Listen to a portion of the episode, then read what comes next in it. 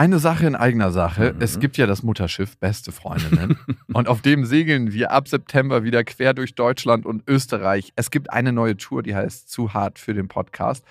Und da kommen so ein paar Inhalte rein, die wirklich zu hart sind für den Podcast. Es gibt sehr viel Interaktion mit euch. Es wird ein Riesenspaß. Es ist immer wahnsinnig lustig, was uns die Leute danach spiegeln. Man hat einfach einen saugeilen Abend. Also wir zumindest. Wir zumindest und hoffentlich auch alle anderen. Wir hatten auch letztes Mal die Erfahrung gemacht, dass beste Vaterfreudenhörer bei der Tour waren und auch sehr viel Spaß hatten. Ja, unbedingt. Und unbedingt. irritiert waren, was wir hier überhaupt machen. ja, ganz Freunde. genau. Es gibt ja Leute, die hören beste Vaterfreunde, die kennen beste Freundinnen nicht. Mhm. Und es wird eine gesunde Mischung. Also sowohl beste Freundinnen als auch beste Vaterfreundenhörer werden abgeholt. Und ihr könnt euch jetzt die Karten sichern. Die Infos findet ihr in den Shownotes und die Karten gibt es auf bestefreundinnen.de. Und es gibt nicht so viele. Also falls ihr überlegt, macht's lieber jetzt. Eins, zwei, drei. Ich habe, ich habe lieb.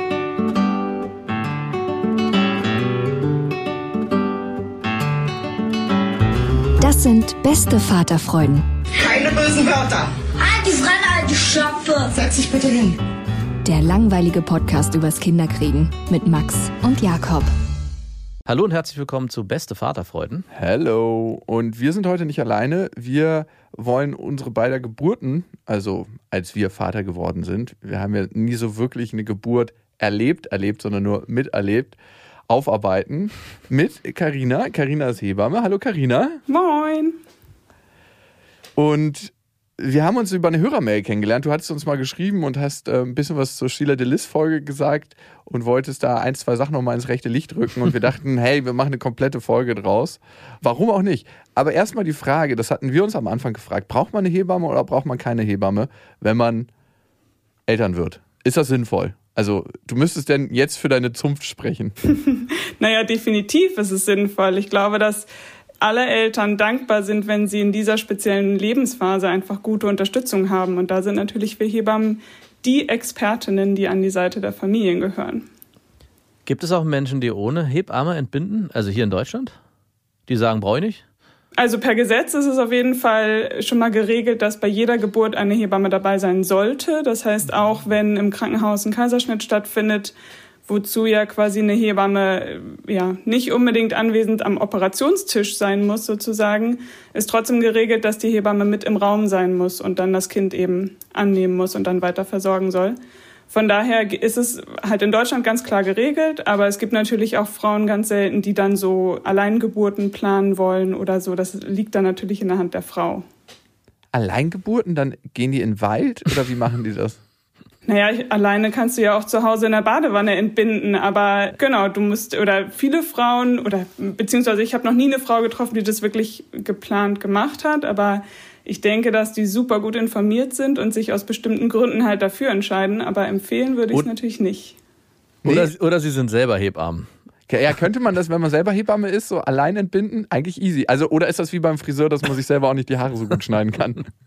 Ja, schöner Vergleich auf jeden Fall. Aber also genau, Hebammen brauchen natürlich auch Hebammen. Das ist in der Rolle der Gebärenden oder äh, genau auf dem Weg zum Mutterwerden auf jeden Fall wichtig, dass auch das Hebammen gut selbst. unterstützt sind. selbst ist die Frau. Okay, dieses alleine Gebären, das finde ich jetzt ganz spannend. Warum macht man das? Also es gibt ja Kulturen, wo das gang und gäbe ist, ne, wo zum Beispiel auch das Menstruations Blut als was Unreines angesehen wird und dementsprechend das Blut einer Frau auch als was Unreines. Und dann gehen die zum Beispiel zu Geburten in den Wald. Und ich habe mal einen Beitrag gemacht zu einer fliegenden Ärztin, die ist dann auf, ich weiß nicht mehr genau, wo es war, aber da wurde das so durchgeführt. Ich fand es sehr, sehr schade, das zu hören, weil viele Frauen verenden auch dabei und kommen um. Aber trotzdem denke ich mir, wenn ich die Wahl habe, nehme ich doch lieber einen sicheren Umstand. Also, was mhm. bringt das, dieses alleine gebären? Ist es geil fürs Selbstwert? Ich habe hab das ganz komplett alleine gemacht. Ja, ich glaube, also man hört ja auch viele Geschichten so aus Krankenhäusern, wo Frauen vielleicht entbinden und nicht äh, deren Wünschen quasi immer entsprochen wurde und so weiter. Ah. Und wenn du alleingebärend bist, klar, dann kannst du alles für dich selbst entscheiden und kannst es aus ganz eigener Kraft eben schaffen. Aber mit einer guten Begleitung, weiß ich nicht, mit einer Hausgeburtshebamme oder auch Hebammen in den Kreissälen ist es natürlich auch da möglich. Von daher, genau, es ist risikoärmer auf jeden Fall Fachpersonen an der Seite zu haben. So. Ja, obwohl es wahrscheinlich auch nicht so viele Statistiken zu Alleingeburten gibt in Deutschland. Nee, vermutlich. Ich habe auch keine Ahnung, wie viele Kinder wirklich alleine zu Hause zur Welt geplant kommen. Ungeplant passiert das schon öfter. Ja, okay. Wie wird eigentlich, das war für mich so ein bisschen mysteriös, von der Hebamme der voraussichtliche Geburtstermin errechnet? Weil man kann ja nicht ganz genau sagen, wann man schwanger geworden ist, ne? Nee, genau, das ähm, errechnet sich anhand des Datums der letzten Periode. Also, Aha.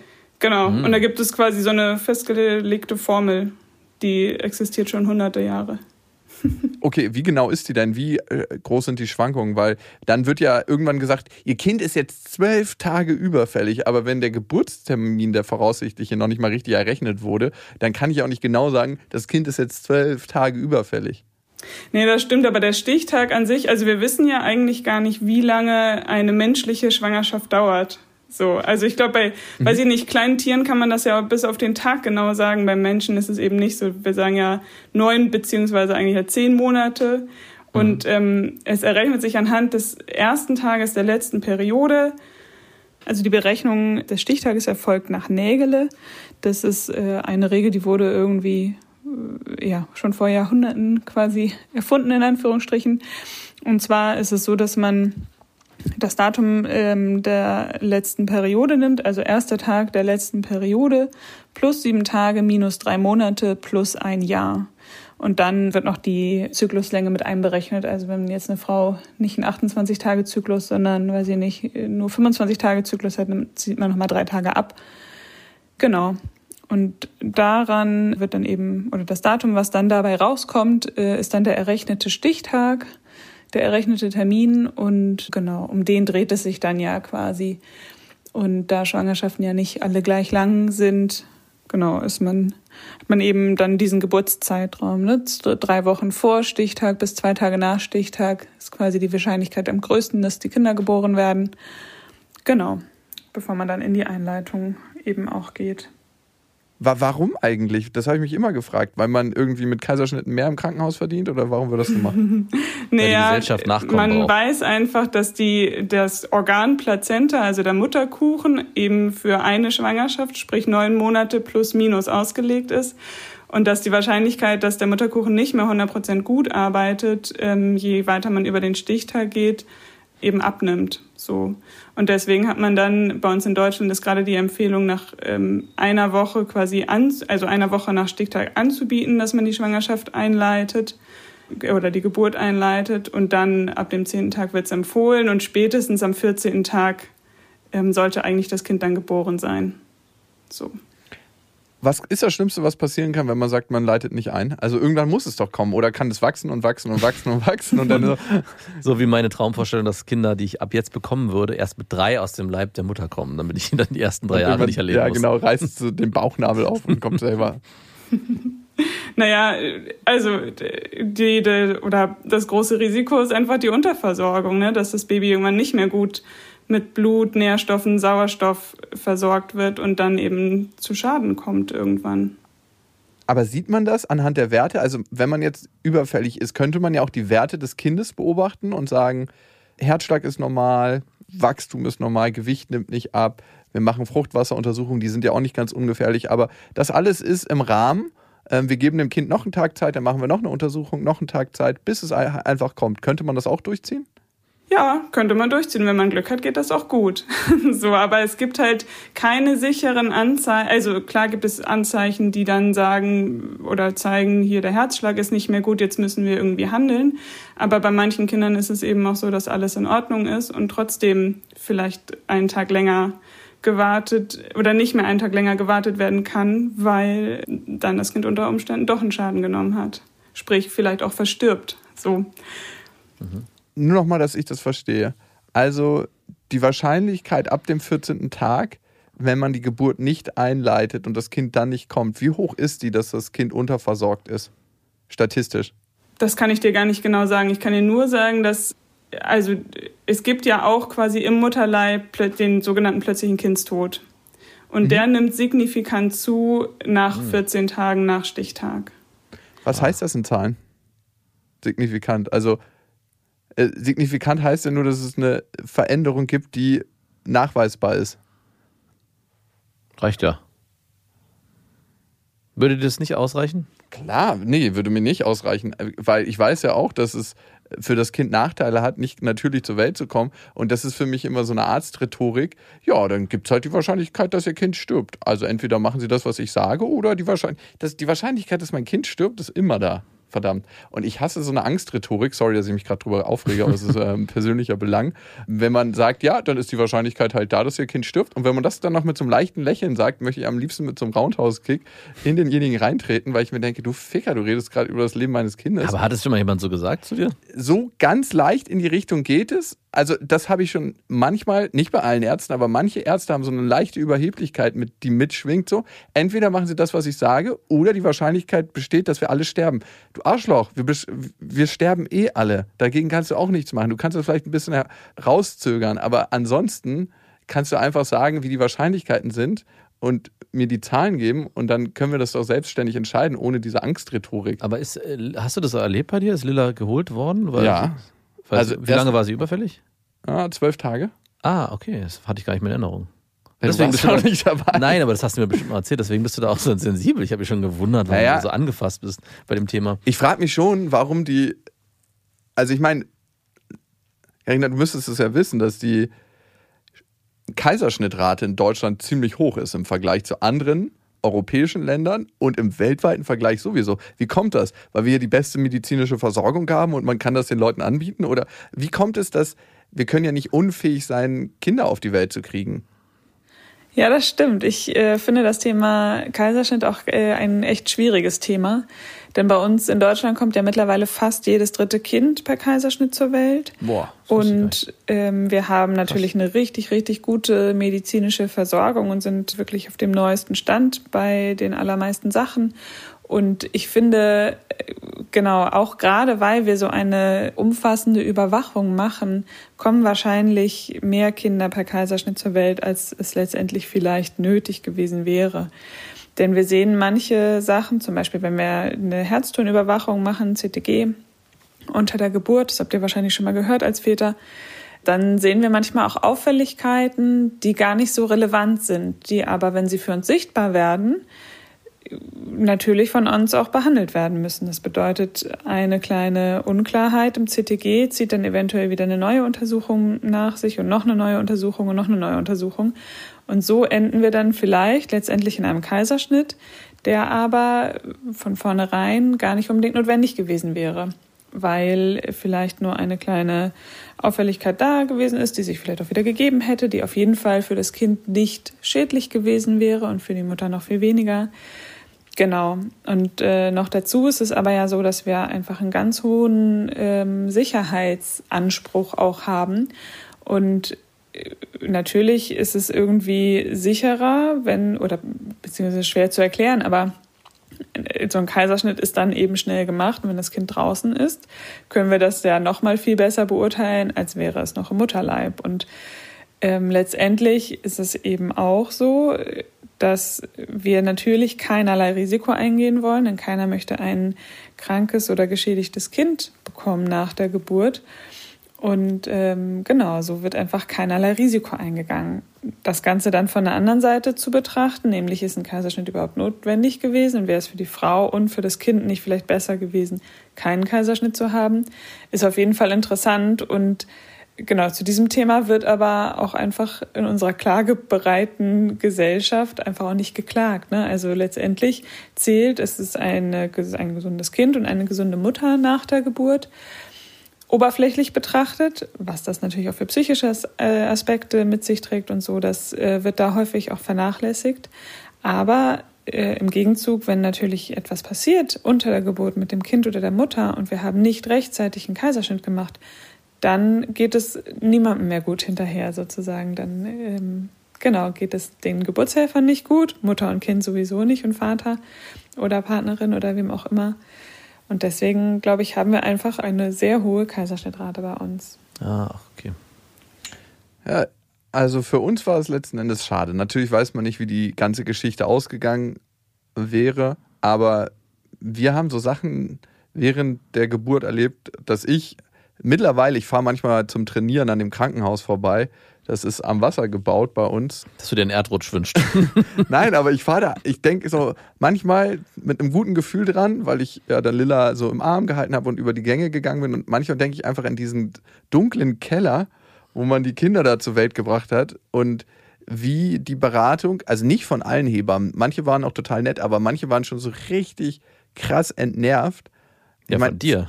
Nicht von, nicht von uns, also einfach von der Situation, die sehr angespannt ist. Ich meine, du wirst es ja kennen in deinem Alltag. Arbeitest du im Krankenhaus oder Ja, beides. Also ich genau arbeite geburtshilflich im Krankenhaus und mache halt Vor- und Nachsorgen freiberuflich.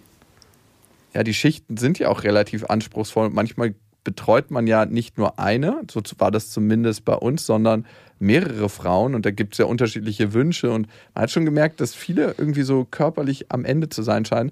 Und dann hatten wir einen Anästhesisten, der irgendwann dann reinkam und die berühmte Spritze reingesetzt hat. Wie heißt sie nochmal? PDA, Periduralanästhesie. Ja. Ja. Genau, die PDA, die hat beim ersten Mal nicht gesessen, beim zweiten Mal auch nicht. Was krass ist eigentlich, ne? Und er kam da rein wie so ein Henker und ja, ich habe einfach nur ein schlechtes Gefühl. Also ich war schon so ganz kurz davor, dem die Luft aus seinen Motorradreifen rauszulassen von dem Typen. Der war auch, der kam wirklich rein wie ein Schlechter, so hinsetzen. Äh, die Frau ist gerade in den Wehen, können wir eine Wehenpause abwarten? Ich habe keine Zeit, hinsetzen. Okay. Also so ich habe manchmal das Gefühl, in diesem Gewehr-Krankenhaus vergessen manche Leute nicht alles. Es gibt immer richtig coole Leute und Leute, wo man sich total wohlfühlt, dass es am Ende um Menschenleben geht. Und für die meisten ist es eben nicht Routine, im Krankenhaus zu sein. Und für die Leute, die da arbeiten, vielleicht, aber für die Leute, die da ein Kind zur Welt kriegen oder mit einem Unfall oder mit einer Beschwerde da sind, für die eben nicht. Also wir haben uns auf jeden Fall nicht so richtig das, vielleicht meckern auf einem hohen Niveau. Natürlich könnte man jetzt irgendwo in der Wüste mit seinem Auto gestrandet sein und müsste alleine sein Kind auf die Welt kriegen. Das ist ein Meckern auf einem hohen Niveau, aber ich habe mir überlegt, nächstes Mal eine Hausgeburt. Was spricht für eine Hausgeburt, was spricht für eine Krankenhausgeburt? Ah, kann ich noch kurz was zur PDA sagen? Ich finde, Bitte. also ich glaube, ihr habt echt dann Pech gehabt mit dem Anästhesisten, muss ich sagen. Ich kann nur natürlich von meinem ähm, Kreissaal quasi sprechen und meinen Kolleginnen und Kollegen. Und ich finde, gerade die Anästhesie kommt häufig mit ganz viel Geduld und das brauchen die natürlich auch, weil es gar nicht so einfach ist, so eine PDA zu legen. Und dass mal zwei, drei oder auch vier Anläufe nötig sind, ist auch gar nicht so selten, weil man einfach in den Rücken gar nicht reinschauen kann. Und die Anästhesie natürlich ganz genau weiß, welchen Raum die treffen wollen quasi mit dieser Nadel, mhm. die ja immer als riesengroß beschrieben wird. Aber am Ende tut es den Frauen mit guter Anleitung und viel Erklärung einfach wirklich gar nicht doll weh.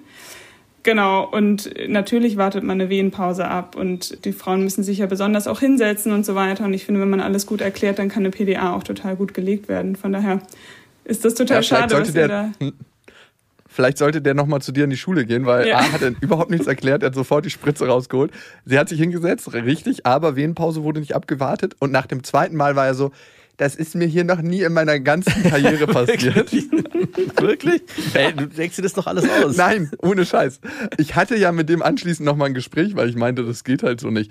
Der war auch super überheblich. Und als ich ihm gesagt habe, dass ich Psychologe bin und einfach da mal ein Gutachten schreiben werde zu seiner Art und zu seinem Vorgehen und dass ich das der Krankenhausleitung dann so mal mitgebe, weil die Hebammen selber hatten auch schon so abgewunken, als er reinkam, so das ist der Typ. Ja. also es gibt ja einfach so so ich weiß nicht, ob die vom alten Schlag sind, so Wie alt war denn der? Ich dachte, er war Motorradfahrer. Ja, ja, gut, aber ja gut, alte Motorradfahrer gibt es auch selten. ja, eben. Deswegen. Das Problem erledigt sich bald von selbst. Nein, der war so, ich würde mal sagen, Ende 50. Ach, schon so alt? Ja. Ich hatte so einen, So einen lang, ich hatte als Motorradfahrer gesagt, dass ich so einen langhaarigen, 30-jährigen Typen, der Nee, da nee, nee. wild mit seiner Lederjacke mal so Der das so aus nebenbei. seinem Lederrelief holt, Genau, diese so Spritze. Jacke auf. Und so dann so abwischt an seinem Lederbein, so. Die Spritze und die, die Spitze. der benutzt auch noch diese alten Metall wiederverwertbaren Spritzen. Ja, genau. Die habe ich auf dem, die sind Vintage, die sind cool. Die habe ich auf dem Flohmarkt gefunden. Die habe ich zu Hause ausgekocht, wie mein Vater seine Zahnbürsten.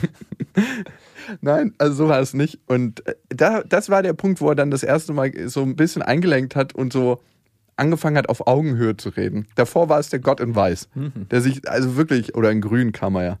Ähm, oder in so einem komischen Ton, den man Blau nicht vielleicht auch noch. Naja, nee, es war, glaube ich, so ein, so, ein grünes, so ein grünes Ding, was er um hatte. Naja, auf jeden Fall war keine schöne Erfahrung, aber es spricht natürlich nicht für alle. Hausgeburten, meine nächste Wahl, falls ich nochmal Papa werde, muss ich natürlich dann mit der zukünftigen absprechen, versus Krankenhausgeburt. Was spricht für eine Hausgeburt und würdest du das jemandem raten, wenn das die erste Geburt ist? Weil für meine nächste Freundin wird es ja wahrscheinlich die erste Geburt werden. Für mich ist die zweite. Ey, was du schon für Vorstellungen hast. Woher weißt du, dass sie nicht vielleicht auch schon Ja. ein Kind geboren hat? Vielleicht kommst du auch mit jemandem zusammen, die bisher schon drei Hausgeburten hinter sich hatte. Ja, oder mit deiner Frau, Freundin könnte auch sein. Das wäre richtig weird, ne? Wenn wir dann so eine Dreierklicke sind. Ich wollte nur mal meine Kinder abholen. Nee, nee, heute bin ich ab. Wir können uns gerne zusammen treffen. Wer weiß. Das wäre eine ganz komische Verquickung. Stell dir mal vor, du wirst mit meiner Ex-Freundin zusammenkommen und ich mit deiner Frau. Das hattest du schon mal, irgendwie kommst du ständig auf dieses, auf die Idee, ich weiß nicht, was da los ist. Und alles läuft auf einmal bei mir ganz easy.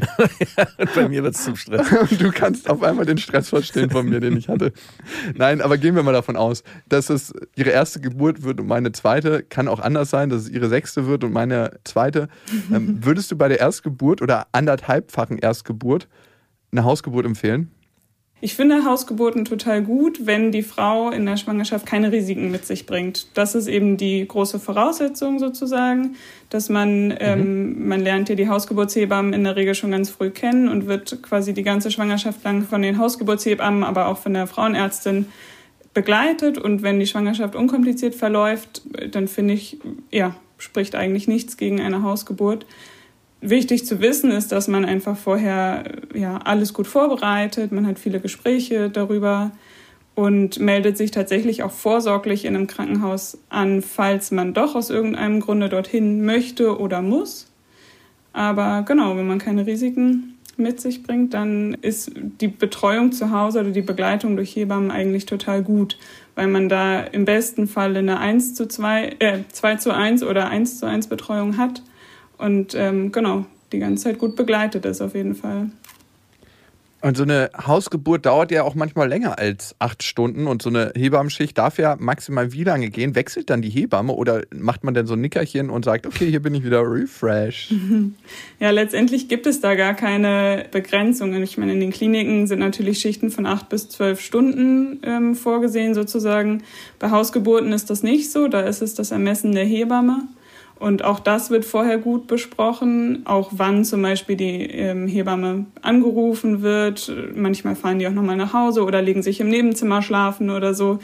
Genau, und dann ist es natürlich auf jeden Fall Ermessen der Hebammen, wie lange sie arbeiten können. Und was ist, wenn es doch mal komplizierter wird? Sollte ein Krankenhaus schon vorbereitet sein? Also, dass man sich ein Bett, dass man sich voranmeldet irgendwie? Oder kommt der Arzt nach Hause und macht dann also so, ja, Den Rest übernehme ich hier, der, der, der, Henker mit seinem Motorrad. machen Sie mal den Esstisch frei. Sie ist steril Ich habe alles mitgebracht und dann wird wieder die, die Spritze abgewetzt am Lederbein. Und diesen Ich bin gerade noch eine Biege über den Kotti gefahren und als Besteck holen. Hat dann so seinen kleinen Schleifstein dabei. So, weil der hat schon draußen wieder sein Skalpell. Ich habe dir das erzählt, als sich der Typ einen Schuss gesetzt hat bei meinem Urologen im Gang. Nee, Ich habe am Kotti hatte ich meinen letzten Urologen, den musste ich danach wechseln nach ähm, diversen Erlebnissen. Und ich komme so rein in den Gang und dann guckt mich so ein, war wirklich wie so ein kleines verängstigtes Äffchen. Vielleicht kennt ihr das, wenn sich jemand so erschreckt fühlt. so ein Typ, der sich mitten auf der Treppe so sein Spritzbesteck ausgebreitet hat und einfach so ganz hemmungslos einen Schuss gesetzt hat. Der hat auch seine Hose runtergelassen. Das heißt, wahrscheinlich waren die letzten freien Stellen so im Intimbereich. Also richtig krass. Und der war so, Alter, was störst du mich gerade? Und ich so, ich wollte nur mal kurz vorbei. Also der hat nicht gesagt, was störst du mich gerade, aber unser beider Blicke haben gemerkt, dass es unpassend ist. Es ist, glaube ich, noch schlimmer beim Schusssetzen erwischt zu werden als auf Toilette, Ich weiß, wenn man nicht abschließt. Ich keine Erfahrungswerte. Ja gut, die meisten haben keine Erfahrungswerte. Ja, der hat sich richtig ertappt gefühlt. Und ich so, ich bin ja nicht dein Vater oder deine Mama. Also, Mach, was du willst. naja, also schön ist nicht. Es tat mir auch irgendwie ein bisschen leid. Aber gut, war ein Erlebnis, das dazu beigetragen hat, dass ich meinen Urologen gewechselt habe. Wie kamen wir jetzt da drauf? Weil der Arzt äh, die, die, Die- die über den Kotti gefahren ist. den Kaiserschnitt auf dem Esstisch machen wird. Nein, Also was macht man, wenn man merkt, es treten Komplikationen bei der Hausgeburt ein? Genau, also generell ist, bist du ja bei einer Hausgeburt richtig gut beobachtet sozusagen. Und ähm, dass es so krasse Notfälle gibt, wo man wirklich innerhalb von Minuten handeln muss, ist zum Glück so, so selten bei äh, Frauen, die eben keinerlei Schwangerschafts- oder Geburtsrisiken mit sich bringen. Ja, so dass die meisten Sachen sich eigentlich frühzeitig ankündigen sozusagen. Also Hebammen, die zu Hause betreuen oder ich bin oder habe lange als Beleghebamme zum Beispiel auch gearbeitet. Das heißt, ich habe auch teilweise Paare zu Hause anbetreut und dann sind wir irgendwann zu einem guten Zeitpunkt eben in die Klinik gefahren. Und ähm, genau, so machen Hausgeburtshebammen das eben auch. Ne? Die fahren ja dann zu den Familien nach Hause, beobachten die Schwangere über, ja, wie lange es eben auch dauert bei einer Geburt und sobald es irgendwelche Anzeichen gibt, dass es eben ja, anderweitig, anderweitig irgendwie Hilfe benötigt wird, genau, leitet man sowas eben auch frühzeitig ein. Ne? Was sind denn so Risiken, die eine Hausgeburt ausschließen? Nur, dass ich das schon mal auf meiner Checkliste habe. Du hast es auf jeden Fall vor.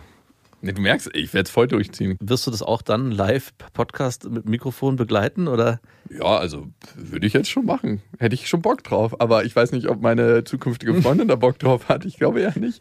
Ja, also Risiken könnten auf jeden Fall, also sind so Erkrankungen der Mutter, wie zum Beispiel ein Schwangerschaftsdiabetes oder Bluthochdruck oder irgendwelche Operationen in der Vorgeschichte, sowas wie ein Kaiserschnitt könnte auch schon ein Ausschluss sein. Tatsächlich, weil das mhm. eben bei der zweiten Geburt auch Risiken mit sich bringen kann. Genau. Mehrlinge, Zwillinge, Drillinge werden natürlich nicht zu Hause geboren. Wenn das Baby andersrum liegt im Bauch, also Beckenendlagen, sowas. Mhm. Ne? Okay. Ich hatte ja tatsächlich überlegt, weil Lilla so toll geworden ist, ob ich einfach mit meiner Ex-Freundin noch ein zweites Kind mache. Das hatte ich ihr noch nicht gesagt. Habe ich auch schon gehabt tatsächlich. Habe ich schon begleitet. Nach Trennung. Ja? Ja.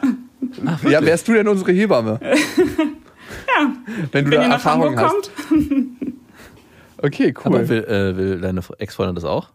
Na, Mein- ich, mein- ich weiß nicht, ob sie noch Bock auf ein zweites Kind hat. Also Lilla will unbedingt ein Geschwisterchen. Nee, klar. N- Natürlich. Irgendwann ist es dann auch so weit entfernt, dass es fast schon so ein bisschen zu spät ist. Also sie ist jetzt drei, dann wäre sie maximal vier. Aber ich habe jetzt nicht das Bedürfnis, mit meiner Ex-Freundin zu schlafen. Das wäre sehr komisch. Und das klappt ja nicht gleich immer beim ersten Mal. ähm, könnte man jetzt auch nur so rein theoretisch, wenn sie so eine Kerze macht, das Sperma von oben reingießen, könnte das zu einer Befruchtung führen? Ja, klar. Könnte. Gar kein Problem. Aki, Wenn ne? sie am also, Eisprung ist. Ja. also müsste man das ein bisschen aufhalten dann? Oder ähm, Müssen wir uns das jetzt alles so bildlich vorstellen? Nein, du brauchst es dir nicht vorstellen. Würde ein Trichter Ja, ja. helfen und muss man den vorher reinigen mit Alkohol? Dann sterben doch die Samen ab. Nein, der Alkohol muss ja schon lange, der verflüchtigt sich ja wie die Spermen. Stell mal vor, man muss dann halt nachgeben, weil das nicht runterrutscht. Könnte man auch irgendwas nehmen, damit es besser reinrutscht? Weil ich weiß nicht, wenn du halt nur so ein, eine Packung abfeuerst, Ordentlich nachspülen. Oder? das, das reicht ja leider nicht. Also meistens, also ich meine, wie viel wäre es bei dir, wenn du in einen Trichter jissen würdest? Nicht viel. Würde das reichen, damit es runterläuft, reinläuft? Wahrscheinlich nicht. Und da müsste es ja so einen Unterdruck in der Punani geben, dass alles so reingezogen wird und das ist so eine künstliche Befruchtung. Ich überdenke das nochmal. Vielleicht kann man einfach eine Spritze nehmen und es weit genug reinspritzen. Ach, gute Idee. ja. Aber dann hätte man ja einfacher. die Chance. Ja, ich hätte ein bisschen Angst, dass dann so ein wichtiges Spermium, was meine Tochter, mein Sohn hätte werden sollen, verletzt wird beim Einzug. So, ich bin die Stärkste, ich halte mich hier am Rand fest. Und dann so. Ja, gut, das Risiko trägt man dann. Bevor wir ins Krankenhaus oder zu Hause gebären, habe ich noch ein paar Fragen. Ich habe bei meiner Ex-Freundin immer Öl verwendet. Also ich habe sie jeden Tag massiert. Dafür wurde ich auch von Max ausgelacht. Ne? Das hat ja auch nicht so dann letzten Endes gefruchtet. Die Verwendung von Öl, vermeidet das nachweislich Schwangerschaftsstreifen, ja oder nein? Soweit ich weiß nicht. Nee. Warum hat sich dann meine Freundin die ganze Zeit immer eingeölt? Das ist fürs Gefühl. Für das Gefühl. Und sie hat keine Schwangerschaftsstreifen bekommen. Nur einen ganz kleinen. Ja? Über den hat sie auch geweint, ne? Genau. Okay, gar keinen einzigen?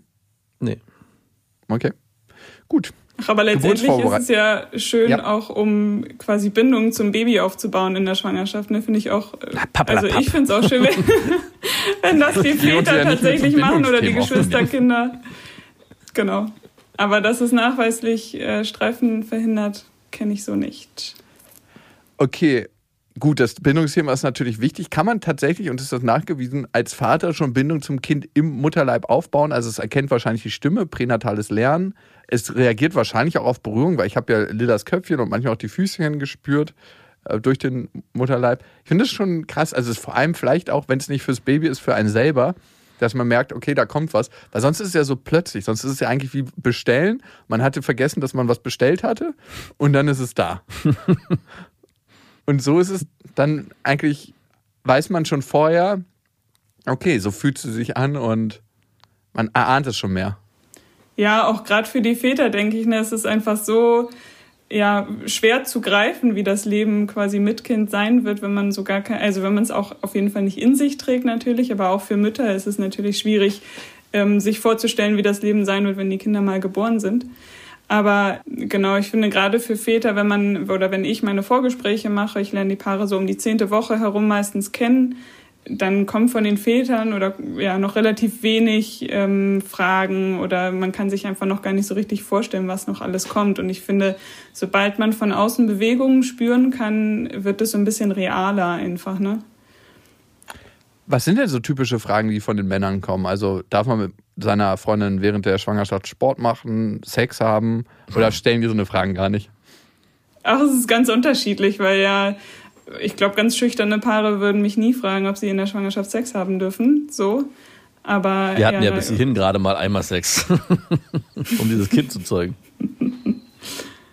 Ja, genau. Aber ja, theoretisch ist das natürlich auch Sex in der Schwangerschaft ein Beratungsthema, was man mit Hebammen gut besprechen kann. So. Und was rätst du da? Und welche Stellungen sind gut? Hast du irgendwie eine schwangere Freundin? Nein, ich frage jetzt nur mal, weil ich will mich ja darauf beim zweiten Mal noch besser vorbereiten. Hattest du denn Sex mit deiner ex Ja, alles, was angenehm ist. Alles, was angenehm ist und Spaß macht, würde ich sagen. Und ähm, genau. Das muss jedes Paar auch dann individuell für sich rausfinden. Aber da darf man alles ausprobieren eigentlich. Okay, gut. Außer so ein paar Sachen, die Bakterien reinschieben können. Die sollte man lassen. Ähm, Naja, so ein Penis schiebt halt auch Bakterien rein. also, Ja. eigentlich ist es eine krasse Bakterienschleuder. wir hatten während der Schwangerschaft Sex, aber nur zum Schluss. Also am Anfang Ja. so ein bisschen und dann zum Schluss, um die Geburt einzuleiten. Das ist auch ein wichtiges Thema, finde ich. Geburt einleiten. Wir waren dann irgendwann überfällig und dann gab es so eine ganze Palette an Sachen, die wir machen konnten, um die Geburt einzuleiten. Wir hatten Fußbäder, irgendwelche Kräuter. Was würdest du da empfehlen, wenn man mit irgendwelchen Kräu Ringelblumentee, kann das sein? ähm, Heublumen, ne? Heublüten. Ringelblumen kenne ich nicht. Heublütentee. Ja. Genau, dann hatten wir Sex aufgegeben bekommen als Aufgabe. Ähm, was nicht so leicht war, weil wir ziemlich verstritten waren in der Zeit. Hast du Bock, mit deiner Freundin, Frau zu schlafen, wenn ihr richtig gerade Nee, ich streitet? hatte, ich hatte am Ende keine Lust mehr. Also es gab so einen Punkt irgendwann, der überschritten war, wo ich dann gesagt habe, nee, jetzt möchte ich nicht mehr. Ja, und jetzt nehm noch mal dazu, dass ihr Streit habt. nee, dann. Und dann, du musst. genau, und du musst. Und mach jetzt. Und äh, war sehr erschwerlich, aber äh, wir haben es dann letzten Endes hingekriegt. Es hat leider aber auch nicht die Geburt eingeleitet. Wärmere Bäder haben wir, glaube ich, genommen, für Entspannung gesorgt. Puh, was haben, wir haben ganz viele Sachen gemacht, aber es hat irgendwie alles nicht geholfen. Nur Rizinusöl, davon haben wir die Finger gelassen, weil das kann ja zu so einer Sturzgeburt führen, oder? Ähm, ja, also Rizinus kann schon ganz schön krass wer, äh, wirken. Eine Sturzgeburt habe ich zum Beispiel noch nie erlebt. Das ist quasi per Definition ohne Wehen und das Kind fällt quasi raus und stürzt, so ungefähr. Was aber stimmt, ist, dass wenn man mit Rizinus selber versucht, sich einzuleiten, seine Geburt einzuleiten, ist, dass es manchmal wirklich holter die Polter losgeht einfach und man von man ist total entspannt, bis man hat echt richtig kräftige Wehen, ähm, manchmal nur ein paar Minuten oder eine halbe Stunde, Stunde vergehen sozusagen. Das muss auf jeden Fall gut Wow. abgesprochen sein, aber ich finde das in manchen Fällen gar nicht so verkehrt, nämlich bevor man in die medikamentöse Einleitung geht, ist das auf jeden Fall eine Möglichkeit. Und äh, Sturzgeburt ist jetzt aber nicht, dass die Frau in der Hocke sitzt. Ich habe nämlich letztens von einer Freundin gehört, dass sie ihr erstes Kind in der Hocke bekommen hat. Und sie war davon so überzeugt, dass sie das beim nächsten Mal auch machen will. Und ich fand es sehr skurril, weil sie meinte, die Ärzte und die Schwestern, die lagen dann halt unter ihr auf dem Boden, während sie über ihnen hockte und das Kind ihnen entgegenkam. Sorry, da kommt erstmal was anderes, bevor das Kind kommt. Und ich habe das dachte, das ist doch eine Geschichte, die sie mir da erzählt. Letztendlich ist ja die Hocke eigentlich die natürlichste Geburtsposition. Ne? Du hast ja vorhin von irgendwelchen kulturell, also anderen kulturellen Völkern gesprochen und so, die entbinden im Wald wahrscheinlich alle in der Hocke, weil das so die natürlichste Position ist. Warum machen wir das nicht bei uns in Deutschland? Wir machen das tatsächlich, aber ich lege mich jetzt nicht unter die Frau. Ich kann auch einfach, ich habe ja eine Hand zum Tasten, falls ich irgendwas sehen wollte. Wie oft kommen auch andere Sachen raus bei der Geburt? Ich würde sagen, es ist nicht selten, aber wie oft kann ich dir gar nicht so genau sagen, weil es einfach ja, für uns so normal ist, dass wir es einfach kurz wegräumen und dann ist es fertig. Ja, ja. Äh, ich meine, ist halt natürlich, das stimmt auf alle Fälle. Aber ich habe mir mich gerade gefragt, wenn tatsächlich der Arzt damit drunter war, ob das, äh, Das eine sexuelle. Präferenz ist von ihm oder ob das medizinisch wichtig ist, dass man das von unten sieht. Also, Also, muss man da wirklich drunter liegen oder ist es jetzt, weil du sagst, du machst es ja nicht, muss man nicht? Nee, Also der Arzt muss eigentlich nicht. Also wir hocken quasi dann mit neben der Frau, ne? Aber ähm, wenn die Frau wirklich in der Hocke ist, hält sie sich meistens irgendwo fest, einfach weil, ja, weil sie Halt braucht so. Und ähm, genau, ich sitze dann als Hebamme, wenn sie auf dem Gebärhocker sitzt, vor der Frau. Wenn sie sonst in der tiefen Hocke ist und sich irgendwo vorne festhält, dann sitze ich hinter der Frau und ähm, genau, halt so mein, meine Hand quasi drunter, dass ich so ein bisschen fühlen kann, wenn das Köpfchen kommt und das eben auch halten kann, damit das Kind nicht stürzt. Aber drunter legen tue ich mich nicht und hingucken muss ich dann auch nicht. Und worauf ihr ja hinaus wollt, ist, ob Frauen Stuhlgang haben unter der Geburt. Das ist eben nicht selten, aber passiert in der Regel eine Weile, bevor das Köpfchen geboren wird. Von daher. also, dass es nicht zusammenkommt. Naja, passiert auch schon mal, aber da haben wir natürlich einfach ein Tuch, was wir davor legen und dann passiert auch mit dem Köpfchen nichts. Äh, Wie heißt das nochmal? Kindspech. Etwas anderen Art. okay. Während der Geburt, ich habe mich ziemlich hilflos gefühlt. Wie kann man seine Freundin während der Geburt unterstützen? Weil ich habe irgendwann das Gefühl, dass es so ein, einfach so eine Frauendomäne, so komisch und klischeehaft sich das anhört, aber von Minute zu Minute merkt man einfach so, wie, wie man hier eigentlich nicht so richtig was zu suchen hat. Das ist so, okay, was mache ich hier eigentlich? Klar kann man Händchen halten und mal ein Getränk bringen und den Rücken streicheln und dann die Geburtsposition mit einnehmen und mitatmen, bis man dann irgendwann von der Seite angeschrien wird, was, was man macht halt. Ich glaube, das ist, also für viele Frauen ist eben total wichtig, dass die Partner oder Partnerin einfach dabei ist, so als seelischen Beistand und eben zum Stützen, zum Halten, sich zu erinnern, dass man jetzt mal was trinken sollte oder einfach nur, um jemanden dabei zu haben, der mich auch einfach gut kennt. Aber letztendlich, wie eine ja, Schwangere unter der Geburt sich verhält und ob sie dann wirklich sowas wie eine Rückenmassage braucht oder, äh, weiß ich nicht, mit einem feuchten Tuch die Stirn abgetupft, das können, kann man halt vorher auch überhaupt nicht planen, weil da jede Frau total unterschiedlich ist. Und ich glaube, es ist schon so, dass viele Männer sich immer wieder hilflos fühlen im Kreiser, weil es natürlich auch eine Situation ist ähm, oder keine einfache Situation ist, seine Freundinnen oder Frauen ähm, ja so leiden zu sehen, in Anführungsstrichen. Aber ich finde auch, wenn man sich gut mit Geburt auseinandersetzt und so ein bisschen vorbereitet ist, was im Kreißsaal kommen kann, dann kann man sich vielleicht auch dann ganz wohl mit vielen Dingen fühlen, wenn man einfach weiß, was abgeht. So. Ich habe noch eine weitere Frage, aber die gibt's gleich. So, und jetzt die nächste Frage. Während der Geburt, wir hatten die PDA, um die Schmerzen ein bisschen zu lindern. Ich glaube, die kam so nach 24, 25 Stunden Wehen. Ich weiß es nicht mehr genau. Ich müsste nochmal zurückgehen in unser Geburtstagebuch. Habt ihr eins? Ich glaube, meine Ex-Freundin hat eins äh, danach angefertigt. Wo sie ganz minutiös aufgeschrieben hat, was wie wann passiert ist während der Ja, Geburt? einfach um sich nochmal zu erinnern. Und sie hat das ja später auch nochmal therapeutisch aufgearbeitet. Also für sie war das wichtig. Ich fand es auch gut, dass sie es gemacht hat. Und wurde sie eingeleitet letztendlich? Ja, ja, wurde eingeleitet und war auch ein Kaiserschnitt dann. ganz ja, mit, mit Zytotec dann, oder was? Hat sie bekommen? Was ist Zytotec? Das sind so veneneinleitende Tabletten. Nee, es war ein Tropf, Wehentropf. Ah, okay. Ist es ungewöhnlich? Stärker, schneller wahrscheinlich, intensiver. Na, es gibt ja wahrscheinlich, verschiedene Arten der Einleitung. Also ähm, wenn ich meine, du hast ja erzählt, ihr habt alles Mögliche an Hausmittelchen ausprobiert und wenn man dann in die Klinik kommt, dann äh, macht man quasi abhängig davon, wie weit der Muttermund oder ob der Muttermund überhaupt schon geöffnet ist, trifft man eine Entscheidung, mit welchem Medikament man am besten einleitet. Und beim ersten Kind ist das in der Regel in Deutschland ähm, ein Prostaglandin-Präparat, sprich die Hormone, die quasi wirken, bevor die richtigen Geburtswehen kommen. So, und da, genau. Und ein Wehentropf? Im Was macht Wehentropf, da ist eben Oxytocin drin. Das Hormon ist euch Ja. bestimmt bekannt. Genau, und der wirkt halt erst, wenn der Muttermund so zwei, drei, vier Zentimeter geöffnet ist. Das heißt, es kommt bei Erstgebärenden relativ selten vor, weil sich der Muttermund in der Regel noch nicht so weit öffnet vorher. Aber ab und zu passiert das schon. Also manche Frauen haben eben schon vorher gute Vorwehen gehabt, die den Muttermund ein bisschen öffnen und dann kann man auch mit einem Tropf schon einleiten. Ich finde es eher unüblich, ja.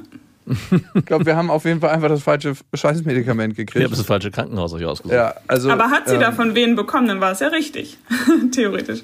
Also der Muttermund war null geöffnet, als sie den Wehentropf gekriegt hat. Ah, okay. Hat auch die Hebamme gesagt, die hat ja gefühlt.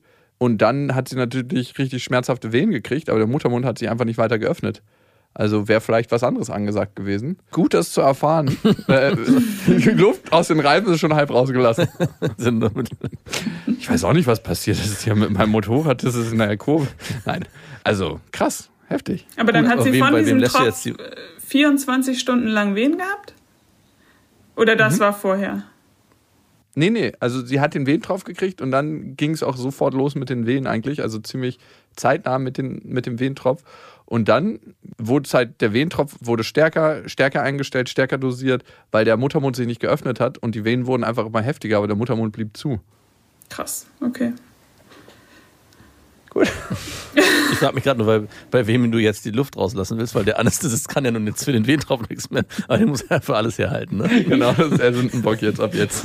Nein, von niemandem wird die Luft rausgelassen, aber ihr merkt schon immer, wie ich so ein bisschen, also jeder reagiert ja immer so auf sowas anders, ne?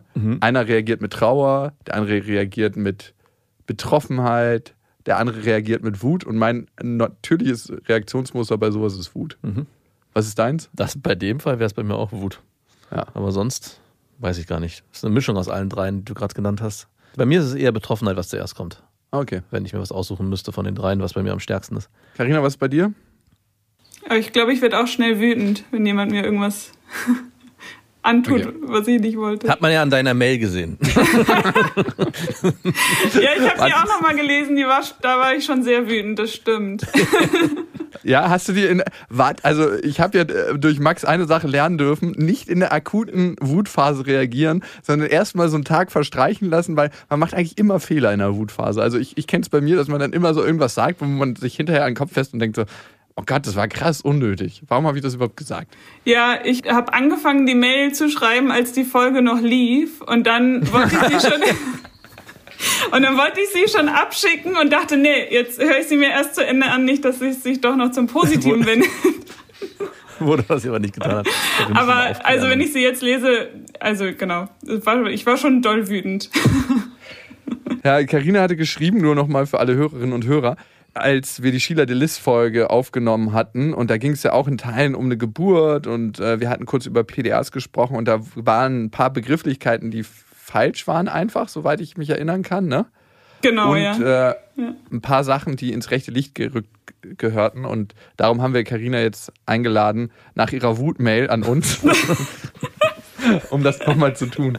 Wie könnte ich denn noch, wenn wir jetzt schon bei Schmerzen während der Geburt sind, Schmerzlinderung bringen? Also als Mann ist klar, in irgendeiner Weise unterstützend einwirken. Also so klar ist das nicht, wenn man dann während des ganzen Prozesses da ist. Ich glaube, man muss einfach eine gute Verbindung mit seiner Freundin haben oder Frau und das auch vorher besprechen. Da kann auch ein Geburtsvorbereitungskurs helfen, finde ich, um sich einfach Informationen einzuholen. Ach, jetzt auf einmal doch. Du warst die ganze Zeit Ach so, dagegen. Okay. Du bist die ganze, hast es ins Lächerliche gezogen. Karina ist auch total dafür, oder? Stimmt. Für Geburt, also Mein- äh, genau, ich finde Geburtsvorbereitungskurse können einfach total gut und informativ sein und das ist natürlich auch total abhängig von den Paaren an sich, was man schon weiß, was man vielleicht von anderen Freunden gehört hat oder ähm, weiß ich nicht, Familie oder sonst was. Aber letztendlich ist, finde ich, kann man total gut in eine Geburt starten, wenn man auch gut informiert ist. Ich weiß noch, dass Sheila Delis gesagt hat, die besten Leute entbinden uninformiert. Das stimmt auch teilweise. Ich finde das schon auch, wenn man angstfrei und neugierig in so eine Geburt reingeht. Aber äh, zum Beispiel bei so einer Geschichte, was ihr jetzt erlebt habt, mit zwölf Tage drüber gehen und dann einleiten und sonst was, da ist es vielleicht schon ganz gut, vorher zu wissen, ja, was gibt es überhaupt für Möglichkeiten oder auch sowas wie, wie geht eine Geburt überhaupt los? Was ist ein Blasensprung? Wie geht der Geburtsvorgang überhaupt? Wie dreht sich das Kind durchs Becken? Ich finde, wenn man sich so ein bisschen für seinen Körper interessiert, dann sind das auf jeden Fall wichtige Informationen, die ich auf jeden Fall wissen wollte. So. Ja, also diese entscheidende Sache, nämlich mit dem Wehentropf und dem Medikament, haben wir im Geburtsvorbereitungskurs nicht gelehrt bekommen.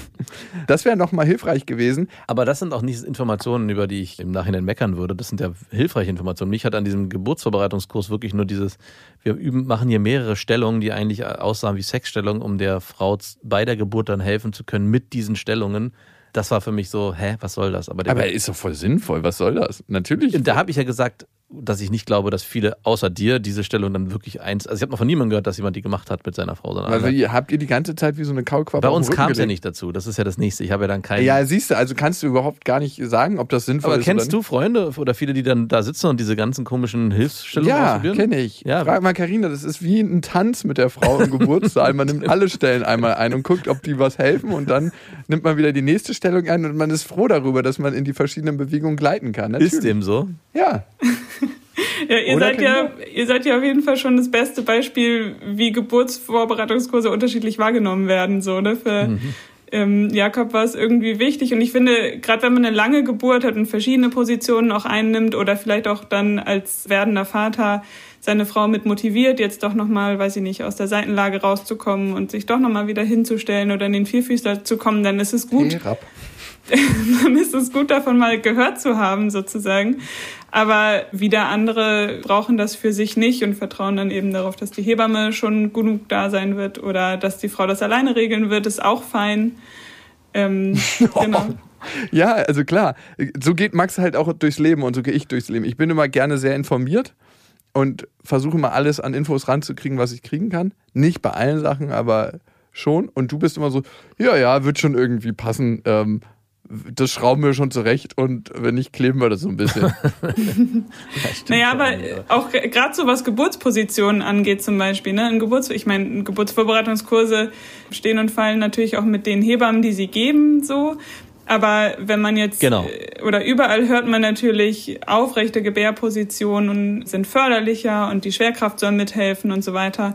Aber manchmal ist es für eine Frau auch total gut, sich einfach nur auf die Seite zu legen, weil sie erschöpft ist und auch auf der Seite und auch auf dem Rücken kommen manche Kinder gut zur Welt. Man muss es vielleicht auch nicht forcieren, dass man jetzt die ganze Zeit aufrecht bleibt, sondern da fand Ja. ich eigentlich Max Einstellung gerade ganz gut. Naja, es läuft, es wird schon alles laufen, so ist es auch. Und wenn es aber mal nicht läuft, dann kann man gucken, ah ja, wollen wir doch nochmal die Position verändern oder fühlst du dich vielleicht, weiß ich nicht, im Vielfüßlerstand gerade wohler als auf der linken Seite oder irgendwie so. Genau, bei Jakob wärst du, du faules Stück, jetzt steh endlich auf. Nein. Wir machen jetzt hier mal ein paar Übungen. Überhaupt nicht. Ich war da sehr unterstützend. Also, so, wir waren noch immer bei den Schmerzen. Wie kann man Schmerzen lindern medizinisch während der Geburt? Es gibt ja diverse Möglichkeiten. Also wenn man jetzt mal beim Kleinsten anfängt, ist sowas wie eine warme Badewanne vielleicht am Anfang total angenehm und kann auf jeden Fall die Wehen pausen, viel erträglicher oder dann schmerzfrei machen und die Wehen an sich auch. Es gibt Akupunktur und Homöopathie, wenn man quasi in die Schiene gehen möchte und ansonsten äh, ganz leichte Schmerzmittel wären so Zäpfchen. Es gibt auch Opioide, die man geben kann und dann eben bis hin zur PDA. Genau. Gehen wir mal zu den Opioiden. Nein, kleiner Spaß. Lachgas habe ich noch vergessen. Lachgas gibt es auch. Ach ja, stimmt, das hat meine Ex-Freundin auch gekriegt. Ich habe auch zwei, dreimal dran gezogen. Und habt ihr Ja. das krass abgefeiert dann? Das war die, noch die lustige Phase der Geburt. Tatsächlich, ich habe mich halt auch an dem Gerät bedient, ein, zwei Mal. Natürlich. Hast du was gemerkt? Aber ich habe ein bisschen, also man wurde so ein bisschen schummrig, wurde mir, würde ich sagen. Aber war jetzt nicht krass. Also ich habe jetzt nicht so acht volle Züge genommen, dass ich so, ich, ich entspanne mich mal kurz. Aber weil ich wollte ja auch präsent sein. Ich meine, du kannst dich ja nicht abschießen, wenn deine Freundin eine, eine Geburt hat und sagen, ihr die Maske aus der Hand nehmen und sagen, so, jetzt bin ich mal dran. Teil mal ein bisschen. Ja, das Gute am Lachgas ist ja, dass es eine ganz kurze Halbwertszeit nur hat. Ne? Du atmest das ein und es wirkt nach etwa 30 Sekunden und ist aber dann auch nach wenigen Minuten schon wieder ganz raus aus dem Körper. Von daher. das fand ich auch sehr praktisch, dass man halt genau das irgendwie so kurz bevor die Wehen wieder losgeht, hat sie es dann eingezogen.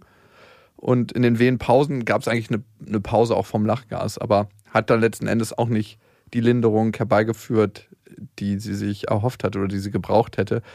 Vielleicht nochmal den Unterschied zwischen einem Kaiserschnitt und einer spontanen Geburt. Warum ist es eigentlich wichtig, dass das Kind durch den Geburtskanal kommt und welche Vorteile hat das für das Kind? Ich meine, unsere drei Kinder, also Max zwei und mein eines Kind, die sind ja alle per Kaiserschnitt zur Welt gekommen. Also es gibt ja ähm, Untersuchungen dazu, dass einfach der Geburtsvorgang an sich sehr wichtig ist, dass die Kinder Wehen merken und nicht äh, quasi von jetzt auf gleich einfach ähm, ja, das Licht der Welt erblicken, ohne darauf vorbereitet gewesen zu sein. Dann gibt es Studien dazu, dass dieser Weg durch den Geburtskanal, also eben dieses enge da durchgeschoben werden, wichtig ist und ähm, die Keimbesiedelung der Frauen dann eben auch auf die Kinder übergeht, was dann einfach positive Auswirkungen hat. Ne? Deswegen gibt es ja mittlerweile auch schon Krankenhäuser, die anbieten, bei einem Kaiserschnitt mit einem Tuch über Vagina und Po der Frau zu gehen und hinterher dem Kind diese Keime ins Gesicht zu reiben. Das wurde uns auch nicht angeboten. Nee, uns auch nicht. Ja, Aber das, gute Idee eigentlich. Ja. Genau, ist eine gute Idee. Das hat sich überhaupt noch gar nicht doll durchgesetzt bei uns. Und auch bei uns in der Schade Klinik eigentlich. ist es, wenn eine Frau mit diesem Wunsch kommt, dann gucken sich alle ein bisschen komisch an, kurz, glaube ich. Aber ja, wird, wird gemacht. Ab und zu. Man könnte den Kindern auch so einen äh, kleinen Tunnel noch nachträglich Wo man so hinreichen. durchdrückt. Wo man so durch- Hier kletterst du erstmal durch. Stuhl, Urin und Vaginaflüssigkeit gesammelt und es wird dann so aus drei Spritzen reingedrückt. Aber ich meine, eine total gute Idee ist es. Glaubst du, es hat einen psychologischen Effekt, der später in irgendeiner Weise greift, dass Kinder sich, das ist ja vielleicht so ein bisschen aus der anthroposophischen Sicht, habe ich das mal gelesen, anders in Situationen reingehen dann später im Leben, weil sie halt keine Spontangeburt erlebt haben? Ja, es gibt Untersuchungen dazu, dass Kinder sich wohl anders verhalten, dass es psychologische Effekte hat, ja. Ja, gut, aber wir können ja kein Hinter und Vorher machen und jetzt ist es, wie es ist. Aber ich bin auf jeden Fall fürs nächste Mal viel besser vorbereitet. ähm, Gibt es noch was, was du so mitgeben kannst? Als Gibt es noch so ein Abschlussplädoyer, wenn ein Politiker so seine Bürger verabschiedet? Haben wir eine Sache nicht geklärt? Ähm, nee, ich finde, also worauf ich gerne aufmerksam machen würde, ist dieser Hebammenmangel in Deutschland. Das heißt, jetzt habe ich gerade gelesen, in Hamburg ist zum Beispiel, sind zwei Drittel der Frauen im Wochenbett unbetreut gewesen in 2020. Was auf jeden Fall eine alarmierende Zahl ist und von daher alle Paare, die jetzt irgendwie Schwangerschaft planen oder soweit man es dann planen kann, genau, sollten sich mit positivem Test tatsächlich um eine Hebamme kümmern, weil wir, also ich- genau, ich bin für den November mittlerweile fast ausgebucht und die Frauen wissen jetzt gerade, dass sie schwanger sind. November. Ja. Und woran liegt es und was müsste getan werden, damit sich das verändert? Die verdammt teuren Versicherungen auch, ne? Weil wir so ein Klageland sind. Ja, auf der einen Seite ist es einfach die teure Versicherung, die für Geburtshilfe einfach ja gilt. Ne? Ich habe äh, auch lange als Beleghebamme gearbeitet zum Beispiel und außerklinische Geburtshilfe, da zahlen wir mittlerweile 10.000 Euro. Kriegen aber, das muss man fairerweise sagen, auch was von, vom GKV-Spitzenverband seit einigen Jahren wieder zurück. Aber nichtsdestotrotz ähm, ist es auf jeden, sind sind es immer noch horrende Summen auf jeden Fall. Und Wochenbettbesuche sind einfach nicht gut vergütet. Von daher ja, lohnt es sich für viele Hebammen, die nur in Teilzeit arbeiten wollen, einfach nicht nur ein paar Hausbesuche zu machen, um damit Geld zu verdienen. Und deswegen hören halt immer mehr Hebammen auch auf, gehen vielleicht auch in andere Berufe. Damit bleiben viele Frauen unbetreut oder viele Paare. Also es ist, also es ist in erster Linie ein fin- finanzieller Aspekt, der da die, die Hauptrolle spielt. Ja, dann ist natürlich auch, also ich, ja, ich meine, wir arbeiten natürlich auch viel am Wochenende, in der Geburtshilfe natürlich auch nachts. Also es gibt, glaube ich, auch noch andere Aspekte, aber der finanzielle Teil ist auf jeden Fall auch ein großer Teil dafür. Ja. Das ist manchmal so krass. Also ich sag's nochmal, ich bin ja letztens an der Kita von meiner Tochter vorbeigelaufen und da war so ein Schild da und da war so, warum zahlen wir Leuten, die auf unsere Kinder aufpassen, viel weniger Geld als Leuten, die auf unser Geld aufpassen? Und du bist ja jemand, der auf unsere Kinder aufpasst. Und das ist so eine Idiotie. Und alle werden jetzt sagen, ja klar, weil man das Geld mehr multiplizieren kann und weil das viel wichtiger ist, aber je länger du darüber nachdenkst und auch hier wieder, desto irrsinniger wird's. Hm. Carina, vielen, vielen Dank, dass du dir Zeit genommen hast Ja. für uns und nochmal ein paar Sachen bei mir aufgeklärt hast. Das ist sehr gut. ich gehe auf jeden Fall schlauer in die nächste Geburt und bin gespannt, wie es wird. Bis dahin. Alles gut. Ciao. Das waren Beste Vaterfreuden mit Max und Jakob. Jetzt auf iTunes, Spotify, Deezer und YouTube. Der 7-One Audio Podcast-Tipp. Hallo, ich bin Lynn. Und ich bin Leo. Ihr kennt uns vielleicht schon vom True Crime Podcast Mord auf Ex. Eigentlich sprechen wir da ja jede Woche über Verbrechen. Mhm. Aber da gibt es ja noch ein anderes Thema, das die Menschen und uns schon immer fasziniert hat. Die Liebe. Krasse Geschichten, die wirklich passiert sind. Bonnie und Clyde zum Beispiel. Cleopatra und Caesar. Oder Diana und Charles. Oder halt Camilla. Liebe gibt's bei True Love aber auch nicht nur im klassischen Sinne. Es geht auch um Familie, um die Liebe zum Beruf oder sich selbst oder Freundschaft. Am besten sind ja auch eh die Filme, wo dann am Ende steht, nach einer wahren Begebenheit. Mhm. Das sind so Geschichten, die kannst du dir eigentlich gar nicht ausdenken. Ja. Und das gibt's jetzt eben als Podcast. Und das Ganze heißt True Love. Ja, der Name sagt es eigentlich schon. Aus True Crime wird True Love. Krasse Geschichten, Plot-Twist und verrückte Protagonisten. Es ist also in anderen Worten ein Podcast für alle, die True Crime hassen, aber auch für alle, die True Crime lieben. Macht euch bereit für ein neues Podcast-Genre, True Love. Oh, ich kann es gar nicht abwarten, euch die Geschichte zu erzählen von zum Beispiel dem Jungen, der nach seiner Mutter gesucht hat. Jahrelang, auch wenn ich wahrscheinlich dabei heulen werde. Oder die Geschichte von Sissy. Also der Film ist nichts dagegen. Ab dem 20. Oktober, überall wo es Podcasts gibt, True Love. Echte Geschichten, wahre Liebe. Voller Werbespruch, oder? Ja, aber es ist ja auch schön. Der Podcast macht ja glücklich. Ja, deswegen jetzt am besten direkt abonnieren.